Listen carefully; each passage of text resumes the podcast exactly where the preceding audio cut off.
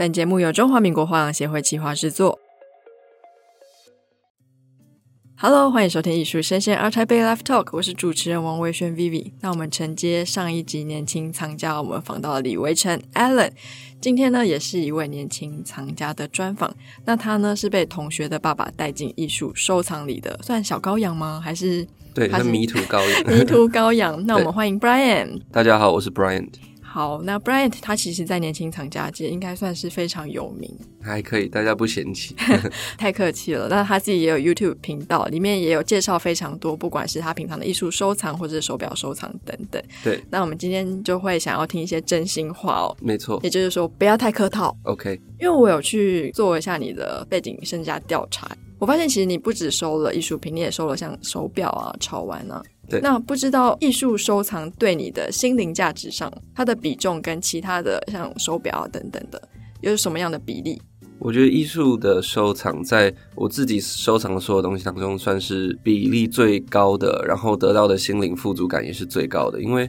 在收藏艺术的时候，我会感觉我收藏到一段历史，或是画家、艺术家的一段生活的时光。因为很多作品可能是要花一两个月、两三个月，甚至有的人是花一年去完成，所以你可以很明显的去感受到他的一些精神啊，然后还有他背后的一些故事在里面。那跟手表、潮玩，或是甚至球鞋去做比较的话，我们买的是一个品牌，买的可能是背后的一个品牌故事，一个品牌精神。但是你所拿到的东西并不是独一无二的，是大量复制的。不管你是限量，就算只有一百个也好。它也是有复制一百件，但是如果你艺术品收的是原作，每一个都是独一无二的。画家在画每一幅原作的时候，想的事情可能都不同，然后还有他的理由都不太一样。所以我会觉得，真正在收藏艺术的时候，他得到的心灵富足是会超越其他东西的。哦，所以心灵富足对你来说非常重要。对，毕竟你要花相当大的一笔钱，呢一定是要让自己心里最开心，是最棒的。那因为刚在录音之前，你有跟我提到是同学的爸爸带你进入艺术收藏，这是怎么样的转折？为什么是同学的爸爸？上一期的主角就是 Alan。首先，我跟 Alan 是小学同学，所以我们双方的父母很早就认识，比较熟。之后呢，Alan 他爸是一位资深藏家，就开始会带我们去拍卖会的预展，然后甚至去拍卖会的拍卖现场，然后一些艺博会去看这些艺术相关的活动。然后一开始看的时候，其实没什么感觉，就觉得哇，这些人好疯狂，怎么这些东西这样竞标啊，然后好贵，这到底在画什么？但是随着年纪，然后随着一次一次的看，我就越来越有兴趣，然后最后就被推坑，就开始收藏艺术，这样。所以是被推坑才发现，我心灵的就是这个空缺是可以用艺术来填补的。其实我高中的时候就还蛮喜欢艺术的，就是高中的艺术课的时候，不管在画平面艺术或者做雕塑，因为我们学校都有这种课程。我就蛮开心的，但是因为我手真的很不巧，所以我就一直很羡慕能够把自己心里想要呈现出来的东西画出来或者做出来的人，这样。哦，所以一直都有一个憧憬，然后刚好因缘际会有这样的机会认识 Alan 的爸爸，然后就踏入艺术收藏。对，那所以说你一开始认识艺术，其实好像是从二级市场，也就是拍卖会开始。没错。那所以你第一件藏品是在拍卖会上购买的？对，是在拍卖会上购买的。这对我来说是一件很好的事情。为什么这么说？是其实大部分的藏家都走过很多冤枉路。我在收藏的路程当中也是有学到很多经验，但是我觉得至少我的开头是好的。为什么这样说？是因为那时候艾伦他爸跟我说一句话，就是如果你要开始买，如果你的预算有到那个程度的话。你就先去拍卖会看，因为每次拍卖会都是尽量凑齐当下最厉害、最好的一些艺术家，所以你的眼界要一次拉到那个程度，并不是说先从小型的艺博会先去买一些小东西，不是说那些小东西不好，而是他认为眼界要先拉到一个程度，你再开始往回看，才可以在一群比较普通的东西当中找到真正的璞玉。所以他是这样子逆向来教我的，所以说他很鼓励我一开始是从二级市场去购买，或是去吸收这些。知识，然后我觉得对我自己个人的案例而言非常的受用，就是因为我见过这些大师的作品，我不一定买得起，但是我看过了，所以我就知道哪一些东西是好的，哪一些东西是普通的。是，尤其那些拍卖行路，其实它的介绍都非常的详尽，所以其实参加过一场拍卖会，我相信在这方面的知识会增长很快。对，那你买的第一幅作品是什么？我买的第一幅原作是草间弥生的作品，然后是一个画布上的作品。会选择它，是因为其实我在收藏原作之前，我有收藏蛮多板书作品的，包括 cos 啊、村上隆的一些东西。我个人是一个非常喜欢美式潮流文化的一个人，因为我在美国读书，所以很自然而然的会接触到那一派的艺术。那时候在收的当下，其实也不一定觉得它是艺术，就是觉得它是一个美化空间的装饰品，是一个潮流玩具。然后当开始真的要踏入艺术之后，我其实是阅读了非常久的一个时间，我大概是潜水了半年，然后我去读了古今中外的一些艺术史，然后了解每个画派，了解各个脉络，然后各个画派的领先人物、创立的人或是发明的人等等的，目的就是为了要让我知道我自己最喜欢什么画派。还有哪一些创意是原创，哪一些创意是以前的 old master 发明了，然后就已经想出来了，这样才会让我在买当代的时候不会被一些花言巧语所骗，这样子。然后看了这么久之后，我就发现草间这位人物。然后其实草间在很多年前曾经来过台中美术馆办过一个非常盛大的展览，那时候我就有去。那那时候我是看热闹嘛，但我也觉得还蛮热闹，蛮好看的，所以就留下一个很深刻的印象。在看了古今中外的这个艺术史之后，其实我自己比较 focus 的还是在有一点点具象的艺术上。那抽象艺术我看不懂，没办法接受，原因是因为那时候我真的太小白，很难去理解你画几道线，然后你画几个颜色就要称为艺术，然后就要卖那么贵。那时候在我的认知里还是很难理解的。那草间对我来说就是一个很完美的和谐。它有抽象的概念，比如说它无线网系列，但它也有具象的，就是它的南瓜。然后它的点点算介于具象跟抽象之间，就两个都有。因为点点是一个世界上真的存在的东西，但是它有时候呈现出来的氛围感又是抽象的。所以我就认为这位艺术家我能懂，而且他比我原本之前在看的潮流艺术家再更有深度一点点。所以我就作为第一个我想要买的原作就是他。那你在购藏第一份原作的时候，有跟家里商量一下说：“哎，我要买了。”有，其实很多人看到我都会以为我是藏家二代，就是家里本来有做收藏，但其实没有，我是算藏家一代。虽然我爸爸也有玩手表的习惯，但是他跟艺术啊，跟这些比较艺文类的是完全没有关系的。那时候我刚收藏的时候是大学三年级，所以我就征求家里的同意，他们也很支持我去追求兴趣及嗜好，所以就很谢谢他们这样。所以中间也没有花什么时间说要说服一下，没有，因为他们跟 Alan 他爸的接触之下，也对这个艺术的市场相对的了解。所以并不会觉得说这是一个骗局啊或什么的，但是他们也有去拍卖会，有去预展嘛，所以他们知道世界上有这个商业行为，有这个模式在运行这样子。嗯，其实因为我也觉得，其实艺术市场的投资它更稳健哦，比起股票，也许短时间它可以就是暴利，可是它也有短时间就会跌惨。艺术市场的话，其实是一个非常平均的 balance。我甚至觉得它有点像是 Web 三的概念。对，我今天要捧一个艺术家或怎么样，或是哎，他现在很有名，他是大师，一定是很多人都认同他是大师，他的价格才会上来。透过共识的，是是是，所以他透过共识这样的核心概念，其实就跟我们像之前的虚拟币或是一些 NFT 的艺术，它就有一个类似的理念在。那刚刚其实 Bryant 你有提到说你也有买。村上隆吗？对，我有买村上隆。它是原作吗？对，版画。我有两幅村上隆的原作，然后也有他的版画。版画是在还不算踏入收藏时期的时候，就是把它当潮玩在买嘛。然后那时候他就有发了一些版画。那他的原作是在我踏入收藏界的最初期，大概都是在第一年的时候买的。嗯，两幅都在第一年的时候买。那时候村上隆在我的世界里算是很重要的艺术家，因为他在潮流界真的是非常的活跃。所以说，对我来说，他就是一个指标，一个大人物。然后他的花朵就是会让大家疯狂，为之疯狂的。自己挂在家里有满足度，然后你拿给别人看，别人也知道那是谁。所以在我当时的算是那个 checklist 当中，就是有很多的勾，所以是一个我觉得不用想就一定会购买的艺术家这样子。嗯，那现在再回头去看呢，你还会买村上隆吗？现在再回头去看的时候，撇开他为日本艺术界做的事情，撇开他自己的生涯历史，因为这些也都很重要。嗯，但是如果只讲作品本身的话，其实我已经有一点点疲乏了。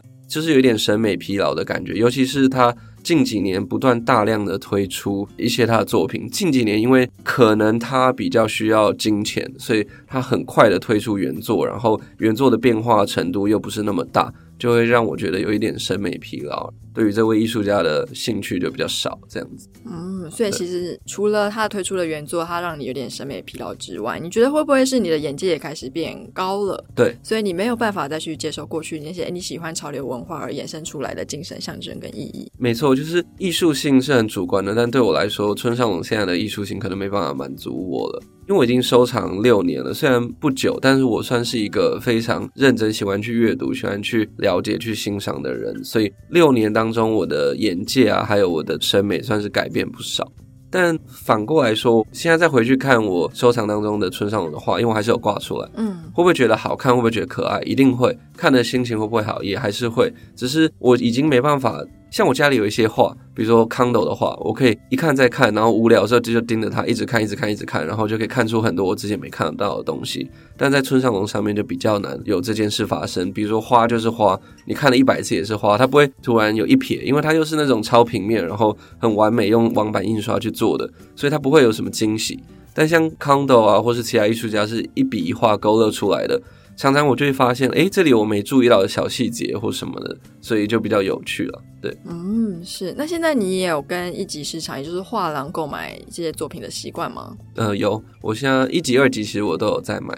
不同的艺术家，我会透过不同的渠道去做购买，但我大部分接触的还是国外的艺廊居多。可是我想，这应该跟你的生长背景有很大的关系吧？因为你也是在美国长大的。对，其实就是我从小就是接受美式教育长大。所以说那些美感啊，或是那些背后的故事，会比较容易打动到我，跟我比较有连接性。然后我看到那些画的时候，比较能反映到我自己生活当中的某一个片段、某一个记忆。我觉得这很重要。我很喜欢把收藏的艺术跟我某一段记忆锁在一起。因为那样的话，那幅画对我的意义就会特别的大，然后就会让我更想好好的欣赏它、留住它这样子。嗯，对。是。那不然你本身不是念艺术出身的？我不是，我是读经济的。读经济的啊？对。那你当初就是你刚刚有提到你有去念一些像是艺术史啊？你怎么知道要读什么？那艺术史是从以前开始读吗？还是说哦，就是这近一百年？首先，第一本艺术史的书是 Alan 他爸推荐给我，他就跟我说有哪一本书你去看一下，我就去逛了书局，然后就顺便买了旁边的几本我觉得看起来不错的。我其实是从罗马就洛可可啊巴洛克时期，我那边就开始读了，然后就一直读到近代这样子。大概花了你你说半年半年的时间，对。那你觉得这半年你读了艺术史之后，对你未来在收藏艺术品，除了你说你可以知道谁是大师，对你喜欢什么画派？那你会推荐我们想要新入门的藏家也应该要重复的做这件事情吗？我觉得这件事是一定要的。就是现在新入行的新手们，不管是在价格上，或是比较能够接触的东西上，一定都是收当代的，因为当代可能有些璞玉它还没有成长起来，价格相对的平易近人。如果你要回去买一些已经过世的艺术家，可能都很贵。对，不管是大师或不是大师，可能都有一定的金额。所以我们接触到的是以当代为主。那如果你买当代的时候，你就必须要去理清一件事情。他的创意、他的画面风格、他的一些小巧思，到底是不是他自己想的？因为我们在收藏艺术有一个很重要的概念，就是你要收到原创。不管那位艺术家卖的是画工、创意，还是他的思想，你都需要是买到他自己的原创的思想，这样才有意义。因为如果他只是借鉴别人的话，那充其量只能成为临摹，或是有变化的临摹这样子而已。那透过你深读艺术史，你就可以知道哪一些创意是在哪一个时期就出现过。或许现在当代艺术家是以这个创意为借镜，但是他去做了大量的变化。那这样我依然会觉得很棒，因为我们都是人类嘛，我们的头脑也都长得差不多，所以说能用的东西其实也已经用的差不多了。你现在要叫一个人去想一个完全不一样的东西，其实也太严苛了。但主要来说，就是你要融入你自己的思想、自己的 style 在里面。因为坦白讲，有很多当代艺术家真的跟某些艺术家就是太相近了，相近到那个相似程度大概七十趴、八十趴，我觉得这就说不过去。如果你只是借了一个画派的 idea，然后去做发展的话，我觉得这样会是比较好。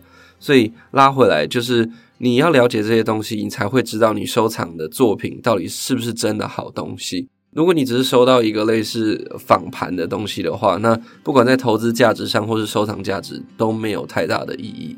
对，所以我觉得这是新进厂家非常需要注意的一点。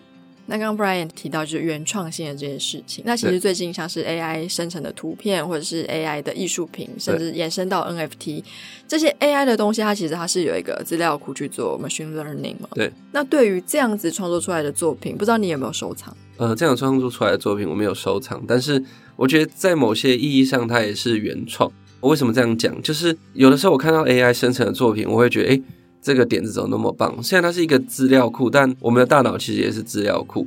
艺术系的学生学出来，他可能拜读了所有人的作品，他想出了自己的思维，然后自己的画风。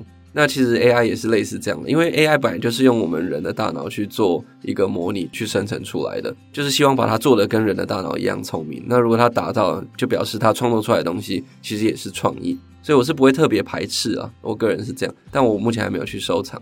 对，哦，是，所以 AI 做出来的没有。那如果是人做出来的 NFT 呢？嗯、这一块你有在接触？有 NFT 我去收藏，但是 NFT 对我来说，我从一开始就不认为它是艺术。哦，那你觉得它是什么？我认为它是一个金融产品。嗯，对，因为我觉得大部分，尤其是最红的项目，像 BAYC 或是 CryptoPunk 这些最贵的项目，它的艺术性本来就不高。像 BAYC 是一位台裔的美国人，一位小女孩，她是一个插画家，就是接案子的艺术家这样子，所以她本身并不是一位艺术大师或什么的，她的艺术性并没有那么高。当然，画出来的东西还蛮可爱的，是大众都会喜欢的。啊，就像 Hello Kitty，我们也不会说它是艺术，嗯，但它很红嘛，然后它很有价值。我认为 BAYC 在一开始看就是类似的这样子的感觉，然后它能够炒作那么高，是因为它背后有很多的附加价值。因为买了 BAYC，你可以得到什么，所以大家去炒作。所以我会认为它是一个金融产品为主，不像艺术这样。嗯，所以它的定位，其实在你心目中跟一般大众对它的定位可能是有一点不一样的。对，当然 NFT 很多是真的艺术家去创作。像我有注意到，有很多做数位艺术的人就有去做 NFT，那我觉得那个就是真艺术了。他们只是利用 NFT 的技术去做加密，来让这个东西不容易被拷贝。我觉得这是好事，这样。嗯，但那个就不太一样。对，是。那你自己也会收数位艺术，或是录像艺术，或是装置艺术吗？嗯，不太会，因为我还算是一个比较 old school 的人。哦，我还是喜欢的美彩是在我能够摸得到、看得到的东西上。嗯，是是是。那像你们这样的年轻藏家啊，我还蛮好奇的是，因为其实现在我觉得艺术家有分两派，一派是明星派，一派是网红派。嗯，那之间有什么差别呢？明星派有点像是一个画廊经营你非常久，有一天你突然被市场注意到了，于是你的作品的价格就水涨船高。嗯，那网红派比较像是现在很多艺术家会自己经营自己的自媒体，所以还有很多的 follower，那他们就会购买他们的艺术品作为支持，那甚至这些艺术品外会变成一些文创商品。对，那有没有哪一个模式对你来说，你觉得你的接受度相对来说比较高？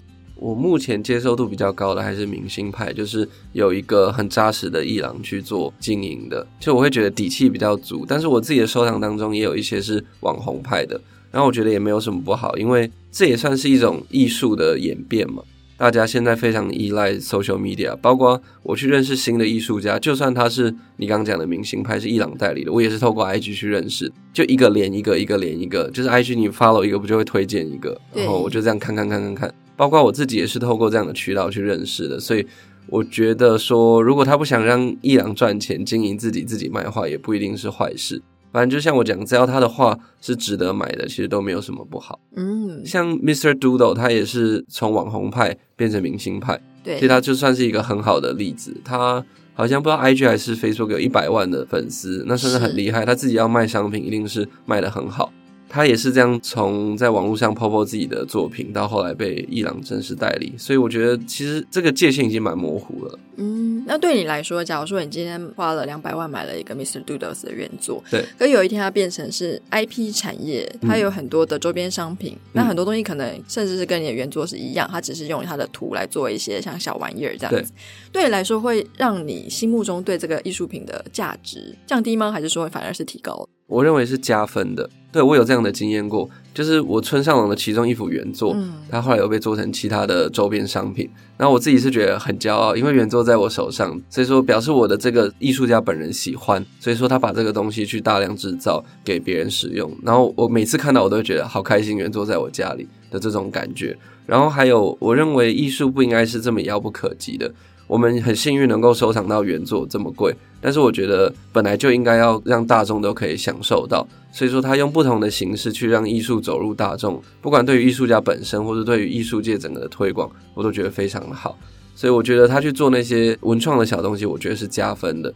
但是我觉得有一个比较不一样的地方，就是 Daniel Arsham，嗯，Daniel Arsham 他前几年很红，原作也卖的蛮贵的，但他是一位非常商业的艺术家。他大量的去做一些商业的行为，做很多板书的作品，但又因为他个人有那种完美控，所以说他的板书作品做得太好，做的太精美了，跟原作几乎没有什么差别，这就深深的打击到他的原作市场，就非常的低迷嘛。如果有前期在高点收的人都知道，现在要卖是非常困难的一件事情，因为他的板书作品做得太好。那这个就跟我们刚刚讲到的不太一样，刚是说把原作，比如说坐在垫板上啊，或者坐在滑鼠垫上，这种是不同的形式的一个创作。但是板书作品其实它也算艺术品，是原作也是。那如果你做的太接近的时候，那就会很难去做一个市场价值的界定，呃，对，所以它的结果就变成这样子。但我个人是很喜欢 Daniel Arsham 他的美感，所以我有很多他的板书作品，然后包括我很喜欢他的家具，我发到他 IG，我觉得他家在弄得太漂亮，但是他的原作我就收不下去，就变得没有那个必要啊。嗯，因为其实我的版画可能就已经跟他原作一样好，样对。那像对你来说，就是因为你说你会做很多艺术家他的背景的 study 嘛，那对你来说，你觉得你更重视艺术家的市场性还是他的艺术性？嗯坦白讲，我很注重市场性，所以市场性会是排第一。因为我自己艺术收藏当中也是掺有很大的投资成分在里面。嗯，所以说这位艺术家如果很有艺术性，但是我知道他不太会有市场，我往往会想非常久，除非我真的很喜欢他的这个艺术性，我才会去做购入。但是如果反过来讲，有市场性，艺术性稍微薄弱一点，我还是会有兴趣去做购买这样子。嗯，难怪你会是 Allen 的好朋友，对因为上一集 Allen 也做了完全一模一样的回答。对，我们观念是差不多的。哦，更重视的是市场性。对，那你觉得重视市场性的这个 concept 会不会都是来自于你们的艺术领门人？这个我倒不知道，因为我觉得 Allen 他爸其实还蛮理想化的。我的理想化是指在他的收藏当中，其实有很多不是市场性的东西。他的收藏非常非常的庞大，大家所熟知他的收藏可能都是那些大名字。那当然也因为是大名字，所以人家才会知道。但他的收藏当中有很多小名字，纯粹是因为他喜欢，他就去做购买。所以我反而觉得他比我们两个更注重艺术性或更理想化一点，这样子。所以说应该跟他没什么关系，可能是我们自己的想法吧。对，嗯，那你跟 Allen 爸爸，或是 Allen 跟 Allen 爸爸之间的收藏的算是风格走向会有很大的差距吗？其实差距还蛮大的。像我跟 Allen，我跟他爸就不用说了，因为我们年代整个不同，所以。我们的成长环境也不同，他在台湾成长，我在国外的环境成长，所以我们欣赏的东西是不同的。那跟 Allen 的话，我觉得就还蛮有趣的。虽然我们都在台中长大，嗯，然后我们一起去国外读书，他去加拿大，我去美国，我们喜欢的东西就不太一样。虽然说我们有收藏重叠的艺术家，但是如果有来我们这次两个人的个人展览，就会发现我们的风格还蛮不同的，这是一件很有趣的事情。不是蛮不同，是完全不同。对，是完全不同。是，那我们今天这集非常感谢 Brian 跟我们分享一下年轻藏家的一些声音，跟他整个收藏的算是心路历程嘛。嗯，谢谢，谢谢。那欢迎你未来还有时间的话，可以在我们节目上玩。OK，谢谢，谢谢，拜拜。拜拜。